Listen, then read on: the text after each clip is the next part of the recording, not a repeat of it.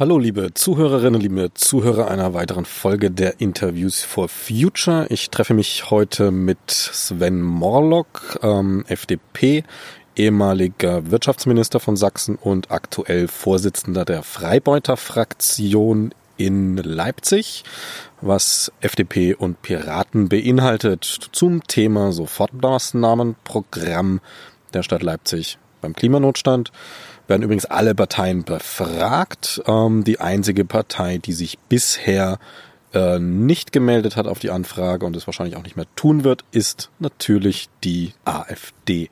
So, nun aber hören wir Sven Morlock im Gespräch. Hallo, Herr Morlock. Hallo. Morgen. So, am 9.7. sollte ja der Beschluss gefasst werden zum Sofortmaßnahmenprogramm. Davor ist ja schon einiges passiert. Hat da die FDP, wie, ist, wie sind da so die Abläufe gewesen, erstmal bis zum 9.7.? Wissen Sie da was? Ja, eigentlich hat da alles angefangen äh, mit äh, Fridays for Future und der Diskussion über das Klima weltweit und die Frage, ob man in äh, Leipzig einen Klimanotstand äh, ausrufen soll oder nicht. Wir, also die Freibeuter, die FDP und die Piraten, waren der Auffassung, ähm, dass äh, das übertrieben ist, weil wir ja Notstand eigentlich gerade in Deutschland mit anderen Zeiten in Verbindung bringen, also Notstandsgesetze. Ich glaube, eine ganz andere Situation. Und wenn man im Rahmen eines Notstands beschließt, dass Klimaschutz Priorität hat, dann heißt das, alles andere tritt hinter dem Klimaschutz zurück. Das ist ja letztendlich die politische Aussage von einer Prioritätensetzung. Und äh, wir waren der Auffassung, dass in der Stadtgesellschaft auch andere Dinge eine Rolle spielen sollen, eine Rolle spielen müssen, äh, dass man eben nicht alles letztendlich dem Klimaschutz äh, unterordnen kann, zumal ja die Möglichkeiten der Stadt Leipzig selbst nennenswerte Beiträge, messbare Beiträge zur Rettung des Weltklimas ähm, äh, zu leisten, sehr gering sind. Das war so der Ausgangspunkt und wir haben dann gesagt, wenn man schon einen Notstand aufruft, dann muss man auch was tun. Man kann nicht einen Notstand aufrufen und dann irgendwie mal im halben Jahr oder so mal gucken, wie es weitergeht. Und hat, hatten wir beantragt, dass letztendlich gerade beim Fahrzeugpark und bei den Dienstreisen äh, massive Einschränkungen durchgeführt werden, nämlich dass Dienstreisen mit Fahrzeugen äh, ähm, äh, mit Verbrennungsmotor einer Sondergenehmigung bedürfen, also im Regelfall untersagt sind und dass eben auch die Neuanschaffung von Fahrzeugen mit Verbrennungsmotor, also nicht umweltbetrieben, also ist mit Gas oder Ökogas, dass diese Sachen alle verboten sind und Einzelfallgenehmigung durch Stadtrat bedürfen. Das haben sie dann nicht ernst genommen in der Verwaltung. Und dann plötzlich, da uns die, äh, die äh, Grünen und die Linken unterstützt hatten, gab es dann eine Mehrheit dafür. Und da hat man jetzt auch wirklich eine Maßnahme beschlossen, die äh, doch innerhalb der Stadtverwaltung äh, für eine gewisse Unruhe gesorgt hat. Okay, also diese Maßnahme mit den Verbrennern für die ähm, Stadtflotte, sage ich jetzt mal kurz verkürzt, ähm, das ist auch konkret in dem Sofortmaßnahmenprogramm dann enthalten. Das ist nicht nur im Sofortmaßnahmenprogramm enthalten, das ist schon auf unseren Antrag hin bei dem Beschluss zur Ausrufung des Klimanotstandes beschlossen worden. Das ist also schon längst passiert. Das gilt okay. jetzt schon. Grundsätzlich würden Sie aber sagen, also klar, das Wort Notstand, da haben Sie natürlich recht, das hat bei uns eine gewisse geschichtliche Bedeutung. Ähm, man kann natürlich schlecht sagen, okay, weil das Wort Notstand da mal verwendet wurde, dürfen wir jetzt nichts mehr zum Notstand erklären. Das ist ja erstmal nur ähm, eine Frage des Wortes. Ähm, lassen wir mal die Geschichte außen vor. Notstand ist einfach eine Situation, in der äh, Not vorherrscht, in der man anders reagieren muss als im üblichen Fall.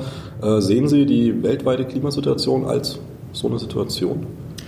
Die weltweite Klimasituation ist tatsächlich ähm, äh, bedrohlich. Ähm, man kann sich darüber streiten, wie viel Prozent des Klimawandels äh, menschgemacht sind, naturgemacht sind. Der überwiegende Teil ist sicherlich vom Menschen gemacht. Und äh, das Problem, was wir in der jetzigen Situation haben, ist eben die relativ schnelle Veränderung. Wir haben ja Klimaschwankungen in der Menschheitsgeschichte schon viele gehabt, auch von weitaus größerem Ausmaß als über das, was wir momentan reden. Aber das Problem ist halt, das ist sehr schnell passiert. Das heißt, die Anpassungsmöglichkeiten an die Veränderungen ähm, sind sehr gering und man muss natürlich auch sehen, dass natürlich unser Planet in einer Art und Weise besiedelt ist, wie er das vor einigen hundert oder tausend Jahren bei anderen Klimaveränderungen nicht war. Also die Möglichkeit, auch eine Zivilisation sich vielleicht durch Wegzug, durch Verlagerung von Dörfern, wie man das in der Geschichte ja kennt, an veränderte Klimabedingungen anzupassen. Das war ja vollkommen normal gewesen in der Menschheitsgeschichte. Also die Klimazustände in weltweit sind konstant, seit es den Menschen gibt. Da hat sich nichts verändert. Das Regionale, klar, also vielleicht sprechen Sie auf die ähm, Kaltzeit im, im Mittelalter an.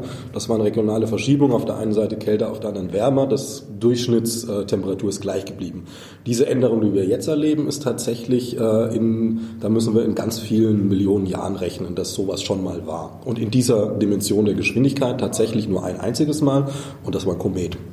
also ich glaube, möchte ich jetzt widersprechen. Also die, ähm, äh, die Klimaveränderungen, die wir auch in der letzten Zeit in, äh, auch in Europa schon gehabt haben, wenn man da in die äh, Menschheitsgeschichte hineingeht, äh, dann hat man da schon erhebliche Veränderungen. Ähm, letztendlich, wenn Sie sich mal im Mittelalter angucken, die Warmzeit, Hannibal ist über die Alpen gekommen, Ötzi ist im Eis gefunden worden, der ja nicht im Eis vergraben, sondern der mhm war genau, wahrscheinlich irgendwo unterwegs gewesen, weil es dort eben kein Schnee lag. Das, äh, da gab es schon die Veränderung. Das Problem ist, wir haben ähm, inzwischen äh, als Menschen uns angesiedelt an den Flüssen. Wir haben uns an den Küstenstreifen in Größenordnungen angesiedelt. Das heißt natürlich, der Klimawandel äh, ist für eine Vielzahl, für Millionen, für zig Millionen von Menschen äh, von einer erheblichen Bedrohung, was im Verhältnis früher überhaupt nicht der Fall war. Kleine Siedlungen haben sich ständig aufgrund von Veränderungen angepasst. Und das ist die große Herausforderung. Und deswegen unterscheidet sich eben dieser jetzige Klimamantel von dem, was wir in der Vergangenheit gehabt haben. Und deswegen ist er tatsächlich auch eine Bedrohung, auf die man reagieren muss. Natürlich haben Sie recht mit der Siedlung, dass das anders war. Aber tatsächlich, also da würde ich Sie bitten, Ihr Wissen aufzufrischen, ähm, diese Veränderungen, die Sie ansprechen, die Warmzeit zum Beispiel, wie gesagt, das waren Verschiebungen, weltweit gesehen Verschiebungen. Die Welttemperatur hat sich nicht verändert. Das passiert jetzt. Jetzt verändert sich die Welttemperatur insgesamt. Also ich sage mal so, vorher waren drei Flaschen auf dem Tisch gestanden, zwei links, eine rechts. Das hat sich verschoben. Heute stehen 20 Flaschen auf dem Tisch. Ähm, führt uns jetzt aber ein bisschen weit weg vom ähm, Thema. Äh, am 9.7. ist dann dieser Beschluss, sollte dieser Beschluss zum Sofortmaßnahmenprogramm geschaffen, ähm, gefasst werden. Das ist nicht passiert. Äh, warum aus Ihrer Sicht? Sie waren ja sicher dabei. Ja, das liegt einfach daran, dass ähm, ein Stadtrat ehrenamtlich tätig ist. Mhm. Stadträte haben alle einen Beruf, also die meisten zumindest haben Beruf, die arbeiten von morgens bis abends im Beruf und nehmen sich dann frei oder arrangieren sich mit ihrem Arbeitgeber, um dann eben die Termine, Stadtratssitzungen, Ausschusssitzungen wahrnehmen zu können. Und wenn man dann kurz vor einer Stadtratssitzung, also am Abend vorher, äh, umfangreiche Änderungsanträge bekommt für ein äh, äh, Sofortmaßnahmenprogramm, dann überfordert das einfach die, die ehrenamtlich arbeitenden Woher Stadträte. Kamen diese die kamen also teilweise von der CDU, die kamen in Neufassungen ähm, auch äh, von den Grünen. Aber da ist man dann als Stadtrat, äh, als ehrenamtlicher Stadtrat einfach überfordert. Das ist was anderes, wenn Sie im Bundestag sitzen oder im Landtag sitzen, da sind Sie wohl beruflich Politiker, da machen Sie von morgens bis abends nichts anderes. Aber wenn das eben im ehrenamtlichen Parlament äh, passiert, dann kommt man eben an die Grenze, muss man sich auch was mal durchlesen. Wenn man dann 24 äh, Seiten Synopse mit Änderungsanträgen auf den Tisch gelegt bekommt, dann geht das eben im Ehrenamt nicht mehr. Und deswegen äh, war ich sehr froh, dass man letztlich endlich dann darauf verständigen konnte, das eine Woche später zu machen. Und das hat sich ja auch gelohnt, weil viele Fragen, die ja offen waren, auch rechtliche Fragen, Verfahrensfragen, die so spontan gar nicht beantwortbar waren, waren dann alle klar war dann zwar trotzdem ein ziemlicher Abstimmungsmarathon, aber eigentlich relativ gut durchstrukturiert und bei den meisten Punkten gab es dann ja auch relativ klare Mehrheiten. Das heißt, es also sind jetzt schon beim 15. Es war gar kein Dissensproblem gewesen, mhm. sondern es war einfach ein Problem, dass ehrenamtlich arbeitende Stadträte in der konkreten Situation mit, den, äh, mit der Vielzahl der Änderungsvorschläge und auch der, der Tragweite der Änderungsvorschläge überfordert waren. Ja, das finde ich auch gut, dass Sie das nochmal erwähnen, weil das ist, glaube ich, sehr vielen Leuten gar nicht bewusst, ähm, dass man auf Stadtratsebene sogar tatsächlich ehrenamtlich arbeitet und ähm, dass die meisten Menschen tatsächlich auch noch einen Hauptberuf haben. Genau, die Situation, mit wir gerade eine Stadtratssitzung gehabt an dem einen Tag, da kamen dann die Änderungsanträge lagen vor. Da saßen wir dann im Stadtrat und die Stadtratssitzung ging bis abends um 19 Uhr und die Fortsetzung war am nächsten Tag 14 Uhr. Und dann frage ich Sie jetzt, wie soll jemand, der berufstätig ist, von abends 19 Uhr, wenn er am anderen Tag arbeiten ist, bis mittags äh, 14 Uhr in der Lage sein, sich mit den Dingen zu beschäftigen? Sehen Sie dahinter ein Manöver? Weil ich meine, das muss ja den Abgeordneten auch klar sein. Also die sind ja auch alle ehrenamtlich. Ich sehe dahinter kein Manöver, sondern ich denke, es ist einfach, ja, man, die Gremienarbeit ist eben schwierig. Auch Fraktionen haben Fraktionssitzungen und können eher Entscheidungen über Änderungsanträge erst treffen, wenn die Fraktionssitzung gewesen ist. Und wenn die halt erst zwei Tage vor Stadtratssitzung ist, dann kann die Entscheidung vorher nicht getroffen werden. Okay, ja. Das ist alles ein bisschen äh, schwierig mit den ehrenamtlichen Abläufen, weil eben Leute auch nicht immer auf Zuruf äh, verfügbar sind.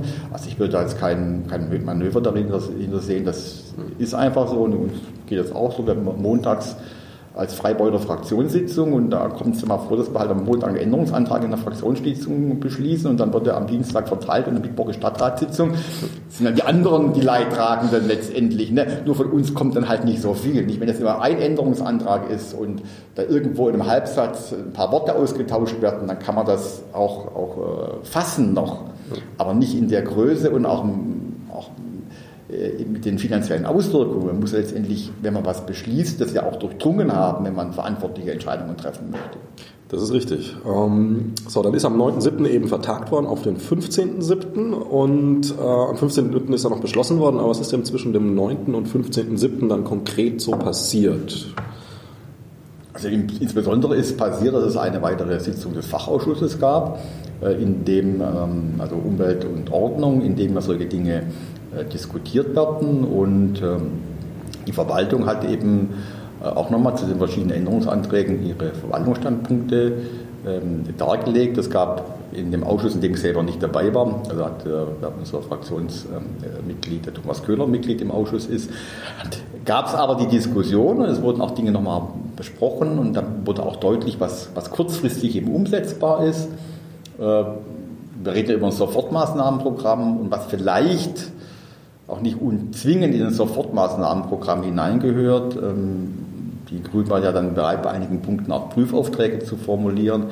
Ich denke, das äh, war sicherlich auch ein Problem gewesen, dass wir ja über ein Sofortmaßnahmenprogramm geredet haben, also über Dinge, die man gleich und sofort umsetzt und nicht um ein Klimaprogramm der Stadt Leipzig, wo man, sag ich mal, mittelfristige Ziele formuliert. Da hätte man viele Dinge, die heute ähm, die damals äh, als Antrag gestellt wurden, die jetzt Prüfaufträge sind, hätte man natürlich als Zielstellung ein Klimaprogramm der Stadt ohne Probleme aufnehmen können. Aber als Sofortmaßnahmenprogramm quasi na, ab nach der Sommerpause gilt, sind die Dinge dann halt ein bisschen schwierig. Okay.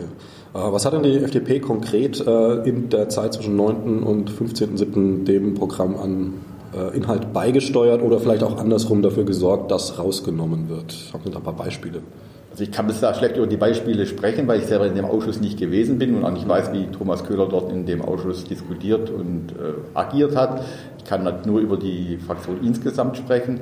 Uns war wichtig gewesen, dass wir tatsächlich unterscheiden zwischen den Dingen, die ähm, sofort umsetzbar sind in einem Sofortmaßnahmenprogramm und den Dingen, äh, die äh, quasi als Zielstellung eher mittelfristig zu sehen sind. Ähm, ein, ein schönes Beispiel ist vielleicht das Thema der, der dezentralen Energieversorgung. Ja, dass, die, dass wir mehr Dezentralität benötigen, ist unbestritten. Dass wir diese äh, Dezentralität auch mit Fernwärme organisieren wollen, ist sicherlich auch ein guter Weg. Und dass diese Fernwärme, wenn möglichst klimaneutral erzeugt werden soll, ist auch unbestritten. Ja. Dass man dann aber in ein Sofortmaßnahmenprogramm reinschreibt, dass man 100 äh, ähm, Prozent ähm, auch des Stromes in einem Quartier dezentral erzeugt, und zwar mit erneuerbaren Energien, das schien uns dann zu weitgehend, weil wenn Sie dezentral äh, Strom erzeugen wollen, was haben Sie denn heute für erneuerbare Energien verfügbar? Ähm, Sie haben Wind, Windräder im Quartier in der Stadt Leipzig, bisschen schwierig. Photovoltaik sicherlich in bestimmten Maßen machbar, Erdwärme teilweise auch machbar und Biomasse. Und Wasserkraft wäre noch. Wasserkraft wäre auch, aber Wasserkraft in haben wir jetzt hier nicht so viel, Frage. Freiladebahnhof in Leipzig auch ein bisschen schwierig. Da haben wir noch die Biomasse. Und da haben wir ganz klar gesagt, Leute, es macht doch keinen Sinn, wenn wir über Stromerzeugung reden, jetzt die Biomasse mit LKWs von den Landkreisen in die Stadt hinein, in unsere Quartiere zu fahren, um dann dort mit dieser Biomasse äh, äh, hier regenerativen Strom zu erzeugen. Wenn man zum Beispiel bei der Technologie weiter ist, Power to Gas, man Wasserstoff zur Verfügung hat oder man dann eine Karbonisierung dahinter schaltet und sogar Methan zur Verfügung hat und das in ein Gasnetz einspeisen kann und dann tatsächlich, sag ich mal, regenerativ erzeugtes Gas zur Verfügung hat, um so ein BKW anzutreiben, schöne Sache, auch regional im Quartier. Aber Biomasse mit dem LKW durch die Gegend fahren in der Stadt halte ich äh, nicht für eine so gute Lösung. Da wurden ja entsprechend jetzt Prüfaufträge formuliert, das da gab es entsprechende Veränderungen und deswegen haben wir auch zugestimmt, weil wir das als äh, sachgerecht entscheiden. Ein Punkt, wo wir uns ähm, nicht so durchsetzen konnten, ähm, äh, war die Frage, äh, was passiert denn eigentlich mit den Mieten? Klar, wenn man Umweltauflagen macht, dann führt das dazu, dass der Wohnraum entsprechend teurer wird, weil die Dinge erstmal kosten. Hm, kostet also die Umsetzung der Anlagen, die Umstellung die der machen Anlagen. Die, die, wenn Sie ein neues Quartier machen, neue bebauen und Sie wollen überall einen Passivhausstandard äh, ähm, haben, Sie wollen regenerativ erzeugten Strom haben, Sie wollen regenerativ erzeugte Fernwärme haben und die ganzen Dinge, dann erhöht das erstmal die Baukosten. Gut, das ist ein kleiner Faktor letztlich, der sich auf die Zeit dann nicht so auswirkt. Denn wenn man ja entgegensetzt, die ähm, regenerativen Energien sind, wenn sie exakt gleich gefördert werden wie Kohle, ähm, erheblich billiger. Das, das mag sein, nur wenn Sie jetzt dort die Wohnung mieten und der Vermieter, der bauen jetzt das ja, und die müssen jetzt ihre Kosten für den Baujahr refinanzieren durch Mieten, dann haben Sie erstmal natürlich die entsprechenden Mehrkosten im Bau in einer höheren Miete, die sie dann dort in diesen Quartieren bezahlen müssen. Das ist einfach so. Das kann durchaus sein, dass wenn man in der Perspektive äh, erneuerbare Energien zur Verfügung haben äh, und wenn wir dann eine CO2-Besteuerung bekommen oder in der Größenordnung, dass sich dann Dinge ausgleichen, weil dann natürlich sag ich mal, die Nebenkosten in den Wohnungen entsprechend günstiger werden, äh, als sie in anderen Wohnungen sind. Aber jetzt erstmal in der Fertigstellung, sage ich mal, wir reden über Sofortmaßprogramm in zwei Jahren, muss man davon ausgehen, dass die entsprechende Wohnung in der Miete teurer wäre, als äh, wenn man normal bauen würde. Und da meinen wir, dass man halt in der Stadt Leipzig mit zweierlei Maß misst. Äh, wir haben im vor vier Wochen oder vor sechs Wochen im Stadtrat äh, Erhaltungssatzungen in einer ganzen Reihe von Gebieten äh, beschlossen, wo, wo, es darum ging, das Milieu der Stadt, äh, des Quartiers zu erhalten. Das ist gemacht worden, um einen Mietanstieg zu dämpfen. Und da gab es restriktive Beschränkungen gegen Klimaschutzmaßnahmen. Gut, aber letztlich sind das ja auch politische Entscheidungen. Die dort, die, die dort verboten wurden. Also zum Beispiel ist es so, dass man, dass man alles, was über die ENF hinausgeht, an Klimaschutzmaßnahmen, an Energieeinsparungsmaßnahmen, ähm, zum Beispiel einen neuen Heizkessel im Keller und so weiter, nur dann erlauben möchte, wenn es eine staatliche Förderung dafür gibt, dann nicht, möchte man das nicht tun. Und frage ich mich schon, wenn ich einen Klimaschutz, einen Notstand aufrufe, ausrufe und sage, Klimaschutz ist, hat Priorität, wie man dann in großen Teilen des Stadtgebiets den Klimaschutz einfach die Maßnahmen verbieten kann, weil die Mieten zu teuer werden. Und einen Monat später im Stadtrat die gleichen Fraktionen, die klar gesagt haben, Klimaschutz ist nachrangig, weil die Mieten zu teuer werden, dann sagen, naja, Klimaschutz ist vorrangig und was die Mieten dann, was das auf die Mieten aus, äh, hier auf Auswirkungen hat, ist uns egal. Wie steht denn da die FDP dazu? Das ist dieselbe, ist dieselbe Fraktion, derselbe Stadtrat. In den Quartieren dürfen die Mieten nicht erhoben werden, erhöht, erhöht werden. Klimaschutz muss zurücktreten und in anderen Quartieren Klimaschutz forever, egal was es kostet. Mal ganz einfach gefragt, wie stehen Sie dazu? Würden Sie jetzt sagen, Klimaschutz ist wichtiger oder die Kosten der Mieten sind wichtiger? Letztlich. Ich, ich bin der Auffassung, dass es äh, der, der, gesunde Mittelweg ist. Mhm. Äh, äh, natürlich, wenn man in einem Gebiet äh, äh, Mieten äh, beschränken möchte, wir persönlich würden das so nicht machen über Erhaltungssatzungen, dann muss man bei den Klimaschutzmaßnahmen dort einen anderen Weg gehen und kann nicht per se sagen, wie es in der Stadt so ist, also wir, wir schauen uns das gar nicht an, diese Maßnahme im Einzelfall. Wir prüfen die nicht mal im Einzelfall, wir lehnen es einfach ab. Das ist momentan die Haltung. Dass man dann zum, immer noch zum Ergebnis kommen kann, dass eine bestimmte Maßnahme im Verhältnis der Kosten und damit auch der zukünftigen Mieten oder Mieterhöhungen und der Energieeinsparung vielleicht nicht vertretbar ist und dann auch nicht genehmigungsfähig, das kann ich ja nachvollziehen dass man sie aber in dem einen Gebiet per se erst gar nicht prüft und verbietet und im anderen Gebiet zwingend vorschreibt, Das erscheint mir für, un, für, für, unlogisch. Da muss man einen Mittelweg finden, dass man eben nicht übertrieben Kosten verursacht, ohne die entsprechende äh, Wirkung.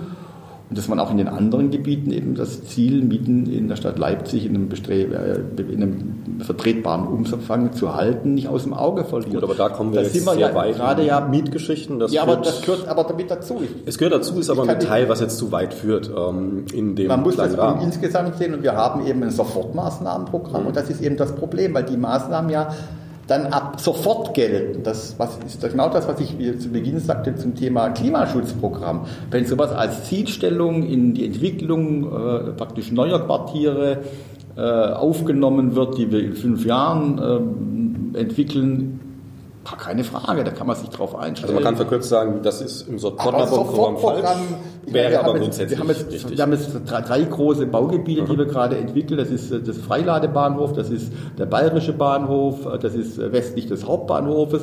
Das gibt es weitgehende Planungen auch von Vereinbarungen mit Investoren. Da kann ich jetzt nicht mit dem Sofortmaßnahmenprogramm kommen und alles wieder aus, aushebeln. Das funktioniert nicht. Na gut, ist auf jeden Fall schwierig, das ist klar. Ich meine, hier treffen verschiedene Absprachen aufeinander, hier sprechen, treffen verschiedene Ströme aufeinander. Das, das ist ein bisschen reib, völlig das klar. Ergebnis ist inzwischen ein vernünftiges geworden, weil man genau hier die Abstufung hinbekommt. Okay, das ist ja gut. Ähm, grundsätzlich mal, ähm, es ist ja, gibt ja, auch wieder sehr vereinfacht gesagt, zwei Denkweisen in unserer Wirtschaftswelt. Die eine ist, ich will jetzt Erfolg und ich will jetzt ähm, Gewinn machen, ich will jetzt ähm, was in 200, 150 oder 50 Jahren oder für unsere Kinder passiert, ist jetzt erstmal sehr weit weg. Die andere Seite wäre zu sagen, ähm, ja, natürlich will man Erfolg, man will gut leben, man will einen gewissen Luxus, keine Frage, aber im Hinblick auf eine auch stabile Wirtschaft in die fernere Zukunft hinaus müsste man heute auch mal den einen oder anderen Schritt zurückgehen. Wo würden Sie sich da positionieren? Letztendlich ist die Frage, wenn wir uns den Klimaschutz anschauen, wo ist das Geld am besten investiert? Wo erreichen wir eigentlich mit, mit dem Geld, was wir zur Verfügung haben? Genau, aber langfristig oder kurzfristig? Den höchsten, ja, sowohl als auch den größten Beitrag für den Klimaschutz. Hm. Da bin ich jetzt zum Beispiel schon der Auffassung, ähm, dass äh, wir bei all den Problemen, die wir in Deutschland haben, im Bereich Klimaschutz ein relativ hohes Niveau haben. Wenn man mit demselben Geld das wir hier einsetzen würden, äh, woanders Maßnahmen ergreifen würden zum Klimaschutz, hätten die einen weit größeren Effekt für das Weltklima. Na gut, aber das darf uns ja nicht interessieren, was andere machen. Nein, das, das ich, nein, ich habe da habe ich nicht gesagt, ich habe nicht gesagt, was andere machen. Was mhm. wir mit dem Geld machen. Mhm. Das ist ja nicht so, wir können jetzt einfach sagen, wir haben jetzt.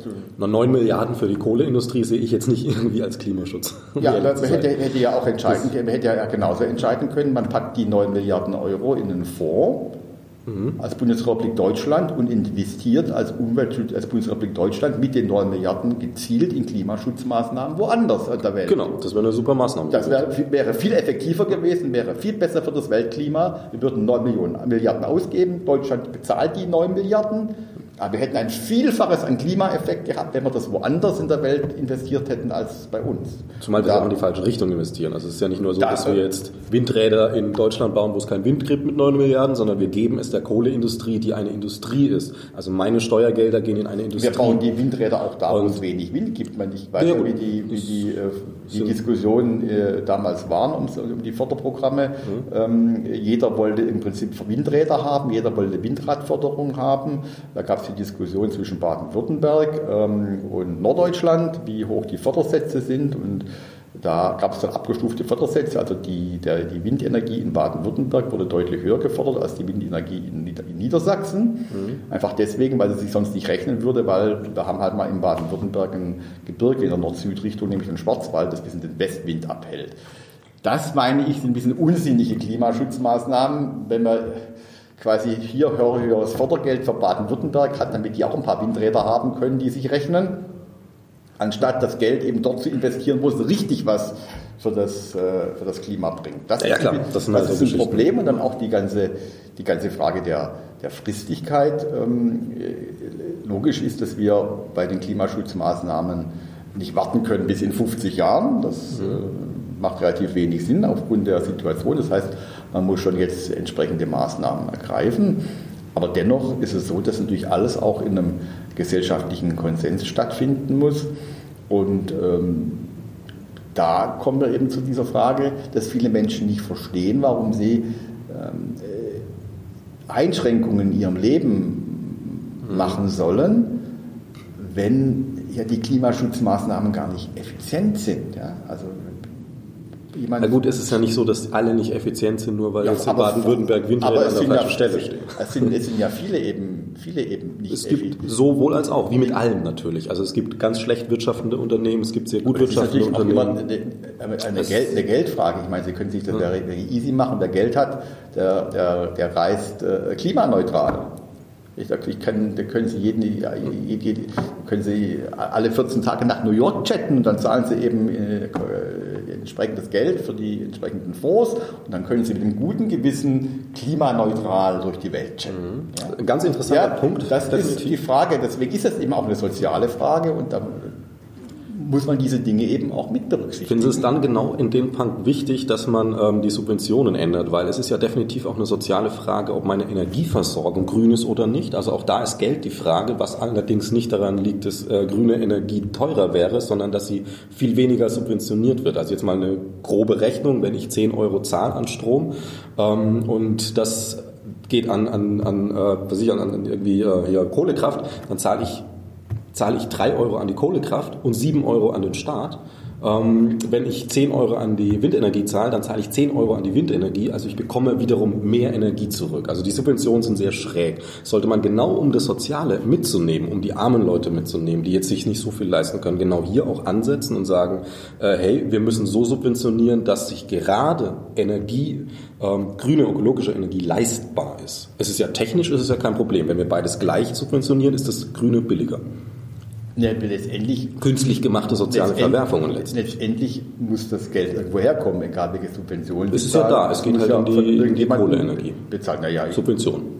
Also ich sehe jetzt momentan nicht, wo die großen Subventionen in die Kohleenergie äh, Aber Jetzt als gehen. letzter Abschluss noch 9 Milliarden grundsätzlich. Ja, ja, ja dass die 9 Milliarden ist die Subvention, um es zu beenden. Das ist um zu beenden. beenden. Deswegen kann man das nicht vergleichen. Also wir müssen dann schon praktisch Gleiches mit Gleichem vergleichen. Also die Frage ist, wie hoch sind die laufenden Subventionen, die wir, wenn wir die Kohle weiter betrieben hätten, jedes Jahr an die Kohle bezahlen würden. Das kann man mit den Habe ich jetzt keine Zahlen konkret, aber die sind öffentlich. Das, also die kann man, kann man den, Das kann man damit das, vergleichen. Nicht? Oder nicht die 9 Milliarden, die passen hier nicht mit rein, weil das eine einmalige Sache ist zur Beendigung. Und die Frage wäre, wie hoch sind die laufenden Kohlesubventionen? Genau, die habe ich jetzt nicht exakt im Kopf, deswegen habe ich das Beispiel genommen, aber die sind öffentlich einsehbar ja, und sind, bewegen sich in diesem Bereich. Eben. Da sage ich aber, das da sind die laufenden, die laufenden Subventionen, die wir hier in Deutschland in der Kohle haben, mhm. äh, sind angesichts der Tatsache, wie wir erneuerbare Energien subventionieren, nicht übersubventioniert.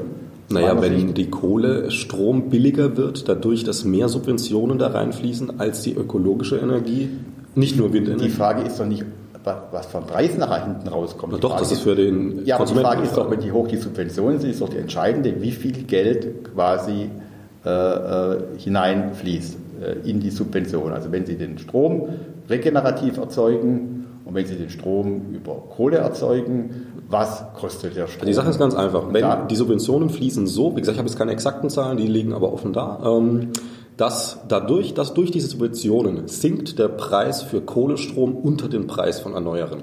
Das mag ja sein. Er drüber. Das mag ja sein. Das Und das ist natürlich das äh, mag ja, das Sozialsteuerung. Die Frage ist, aber die Frage ist doch, wie stark subventioniere ich? Wird die Kilowattstunde erneuerbarer Strom mhm. stärker subventioniert als die Kilowattstunde Kohlestrom oder umgekehrt. Das ist doch die Frage. Und ich behaupte, die Kilowattstunde Kohlestrom wird weniger stark subventioniert als die Kilowattstunde erneuerbarer Strom. Im, in der Ein, Im Einfluss weiß ich es nicht, um ehrlich zu sein. Im Endergebnis ist es genau das, was ich gesagt habe, aber da können wir gerne anders mal drüber reden. Ich gebe Ihnen recht, dass erneuerbarer Strom teurer ist ja. als der äh, Braunkohlestrom. Aber der Braunkohlestrom wird per Kilowattstunde nicht mehr gefördert als der erneuerbare Strom. Also wenn wir sagen, wir fördern wir subventionieren gleich, mhm. dann müssten wir die Subventionen entweder bei der Braunkohle erhöhen oder bei den erneuerbaren Energien absenken. Das, das also hat aber, das ist nicht die Frage, ob das der politische Wille ist, aber da müssen mhm. wir in der Diskussion eben entsprechend fair bleiben, wenn man diese Beträge äh, mit berücksichtigt, weil äh, in, in die äh, ähm, erneuerbaren Energien, äh, Wind, äh, also, oder auch Photovoltaik, fließt da hinein das, äh, was der Staat an direkten Subventionen gibt, aber auch an, den indirekten Subventionen, die wir ja alle über den Strompreis bezahlen. Ja, bei der Kohle auch. Das ist ja überall der Fall. Aber das Ding ist, wir also haben ja die faktischen ich, ich Zahlen gerade nicht da. Ich also. kenne noch keine, ich, kenn, also, ich, ich kenn, also ich weiß, dass wir äh, entsprechende Steuern bezahlen. Wir zahlen äh, Abgaben für, für, erneuerbare Energien, EEG-Abgabe mhm. und die mhm. ganzen Dinge, äh, KWK-Abgaben und die Sachen, die zahle ich, wenn ich äh, bei der Braunkohle nicht. Das mal klar. Wie gesagt, wir haben ja beide jetzt die Zahlen nicht exakt da. Ähm, wir können das Thema gerne noch diskutieren. Also fände ich auch interessant, weil Sie da auch sicherlich einiges mitbringen. Aber die Frage ist wirklich, es geht darum, dass wir Subventionen ähm, äh, wenn wir argumentieren, Gleiches mit Gleichem. Äh, genau. Also ich bleibe bei der Behauptung, dass die Subventionen so angelegt sind, dass ähm, Kohle billiger ist als Erneuerbare für den Konsumenten. Von den Konsumenten, das ist richtig. Und dass das ein äh, sehr großes Problem ist, was aber natürlich jetzt auch... Und wenn man jetzt das ändern möchte, könnte man äh, eben... Anders subventionieren. Könnte man eben, müsste man die entsprechende... Ähm, äh, Subventionen bei den erneuerbaren Energien erhöhen und bei den Kohle wird eigentlich fast nichts laufend subventioniert.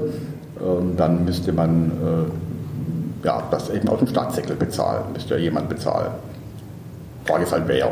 Ja, da müsste man jetzt wirklich genaue äh, Listen da haben, genaue Dann ist die Frage, Frage, die soziale Frage, wen belastet man äh, damit? Naja, also das Ding ist, dass äh, ähm, wenn ich das über die, wenn ich unterm Strich ist ökologischer Strom in der Erzeugung, in der Haltung der Kraftwerke und im, ähm, ja, in diesen entscheidenden Punkten, wo das Geld hinfließt, eben billiger als Kohle. Die Kohlekraftwerke sind teurer, das Erzeugen, das Rausholen der Kohle aus der Erde ist teurer äh, als ähm, das, das Einzige, was momentan teuer ist, ist natürlich das Umstellen von zu. Das wieder, da widerspreche ich ganz massiv massiv, mhm. weil es gibt keine Kohleförderung. Die Steinkohle, die wir. Äh, Na, jetzt ging es ja nur um den Preis, also teurer. Ja, Egal wer ja, es bezahlt. Jetzt, aber das, das meine ich, ist teurer. Und dann muss ich sagen, es muss dann jemand entscheiden, wo es herkommt.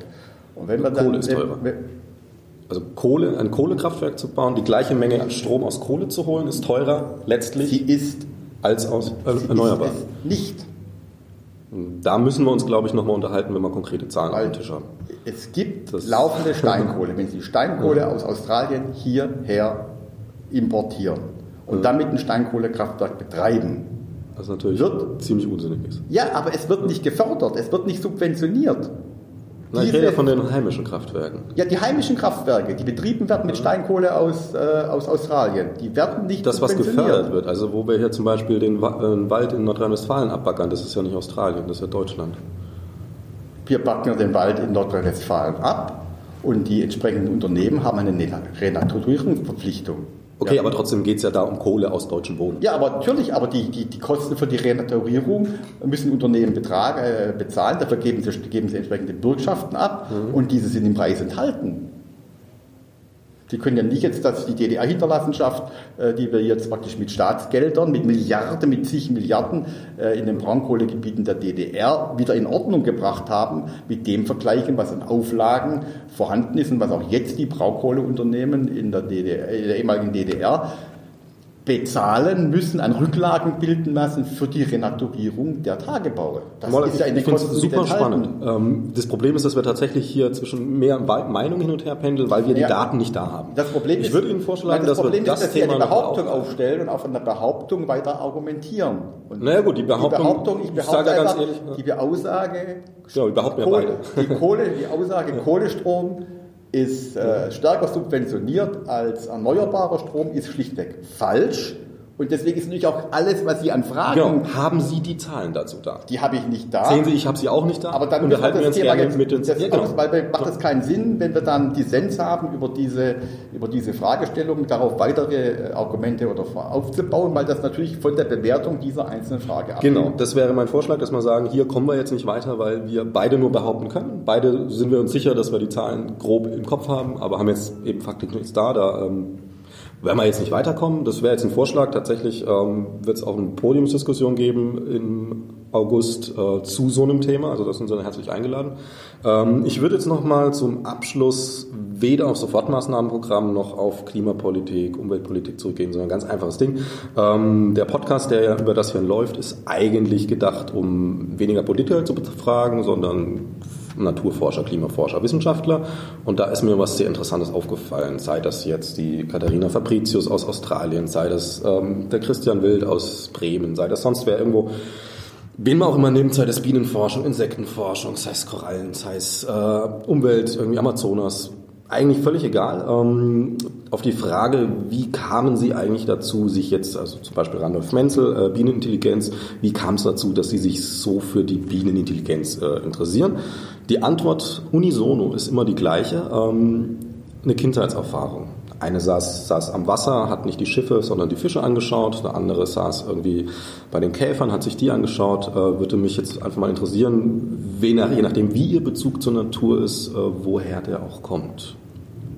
Also ich habe jetzt nicht einen speziellen Bezug oder ein spezielles, äh, sag ich mal, Kindheitserlebnis. Ich bin jemand, der sich gerne mit der Natur bewegt. Äh, auch um Sport zu machen, joggen zu gehen, äh, Fahrrad fahren. Also ich gehöre nicht zu denen, die, wenn sie ins Sportstudio gehen, dann auf dem Laufband sind. Ich gehe zwar auch ins Sportstudio, aber äh, Laufen ist für mich dann was in der Natur, das Naturerlebnis, die frische Luft. Ich habe da auch keinen Kopfhörer, um Musik zu hören, sondern mich geht es dann schon, die Natur zu erleben, äh, Vögeln äh, zwitschern zu hören. Das ist für mich Naturerlebnis und äh, das genieße ich auch. Und das ist also ist mein Bezug. Ich habe ein Schlüsselerlebnis, dass ich jetzt zum, zum Klimapolitiker geworden bin, würde mich auch, auch, nicht als solcher bezeichnen, aber natürlich ist für mich das, das äh, Leben der Natur schon eine ganz wichtige Angelegenheit. Haben Sie da vielleicht ein Beispiel, wo Sie das besonders intensiv erfahren haben? Irgendein Naturmoment? Ja, also, also ich finde immer Naturmomente ähm, ganz, dann besonders intensiv, wenn sie auch mit einer körperlichen Anstrengung verbunden sind. So, also, wenn man, also also da erleben Sie ja dann eher die körperliche Anstrengung. Ja, aber das ist aber das, das Also ich meine, das ist tatsächlich passives Erleben. Nee, nicht. Nee, das ist schon aktiv. Ich finde, für mich ist hat, hat Natur schon was auch was Aktives zu tun. Also nicht, ich, ich sitze da, ich sitze in meinem Liegestuhl auf der Wiese oder am mhm. Strand, was ja auch Natur ist. Beobachte den Schmetterling. Sondern für mich hat schon Natur was mit, mit ja auch äh, Erleben, sich erarbeiten, kennenlernen zu tun. Man mhm. genießt das, man hat neue Blicke, also ich nehme Natur, also gerade in den Bergen besonders bewusst wahr, weil man eben den, beim Wandern in den Bergen, das schon auch mit einer gewissen körperlichen Anstrengung mhm. verbunden ist. Äh, man geht auch in Serpentinen, hat den das Ergebnis, dass man immer neue Blickfelder hat. Nicht? Wenn Sie irgendwo eine Ebene entlanglaufen am Strand, dann sehen Sie stundenlang immer dasselbe. Das ist in den Bergen was ganz was anderes. Also ästhetisches neuen, Erlebnis auch. Diese neu, genau, ästhetische Dinge, das finde ich eine tolle Sache. Ist man müde, dann äh, setzt man sich hin, weil man ein bisschen Verschnaufpause braucht und ja, dann kann man, wenn das Wetter schön ist, sowas richtig in sich aufsaugen. Genau, das sind so die Aspekte, auf die ich hin, hin will, nämlich dieses, ähm, wenn man wirklich da sitzt, gerade mal aktiv nichts tut, sondern, sondern das wahrnimmt, was um einen rum passiert. Und klar, man, wenn man jetzt auf der Autobahn sitzt, dann nimmt man natürlich wenig Natur. Aber ich aber für mich ein anderes Wahrnehmen, also wenn ich jetzt sag ich, mit dem Auto äh, irgendwo hinfahren ja, würde zum, zum Aussichtspunkt und dann aussteige und mich dorthin setze, ist für mich das das Naturerlebnis, das wahrnehmbare Erlebnis was anderes, als wenn ich da ein bisschen müde bin und mir den Schweiß von der Stirne wische und ha, mich da hinsetze, dann, dann nehme ich das, die Natur anders wahr. Genau, das sind ja ganz einfache Prozesse, weil man halt einfach eine Anstrengung, Entspannung genau. Bogen dann, und dann in der Entspannung ist man empfänglich. Danke, die ist ganz besonders. Okay. Und irgendwelche Tierarten, wo Sie sagen, die sind Sie, finden Sie sehr reizvoll, vom Fisch zum Insekt zum Säugetier? Habe ich jetzt, äh, haben Sie Tiere zu Hause? Ich habe keine Tiere zu Hause. Das liegt daran, dass ich äh, Allergiker bin und okay. gegen ja. viele Dinge äh, allergisch bin und äh, da etwas aufpassen muss, äh, hm. wenn äh, Dinge im, also, im Haus sind. Katzenhaar und Katzenhaar, so weiter. Ja, ja. Okay, Herr Moloch, ja, dann danke ich Ihnen erstmal für das Interview Bitte. und wünsche Ihnen die nächste schöne Wanderschaft. Das ist ja jetzt Sommer, vielleicht kommen Sie noch mal dazu. Ja, ich, ich habe jeden Urlaub auf einer Insel vulkanischen Ursprungs, wo man dann auch genau das tun kann, nämlich sich bewegen kann, mal ein bisschen berghoch, ein bisschen runter, schöne Aussicht. Da freue ich mich drauf. Das ist schön. Ja, dann herzlichen Dank. Alles Gute.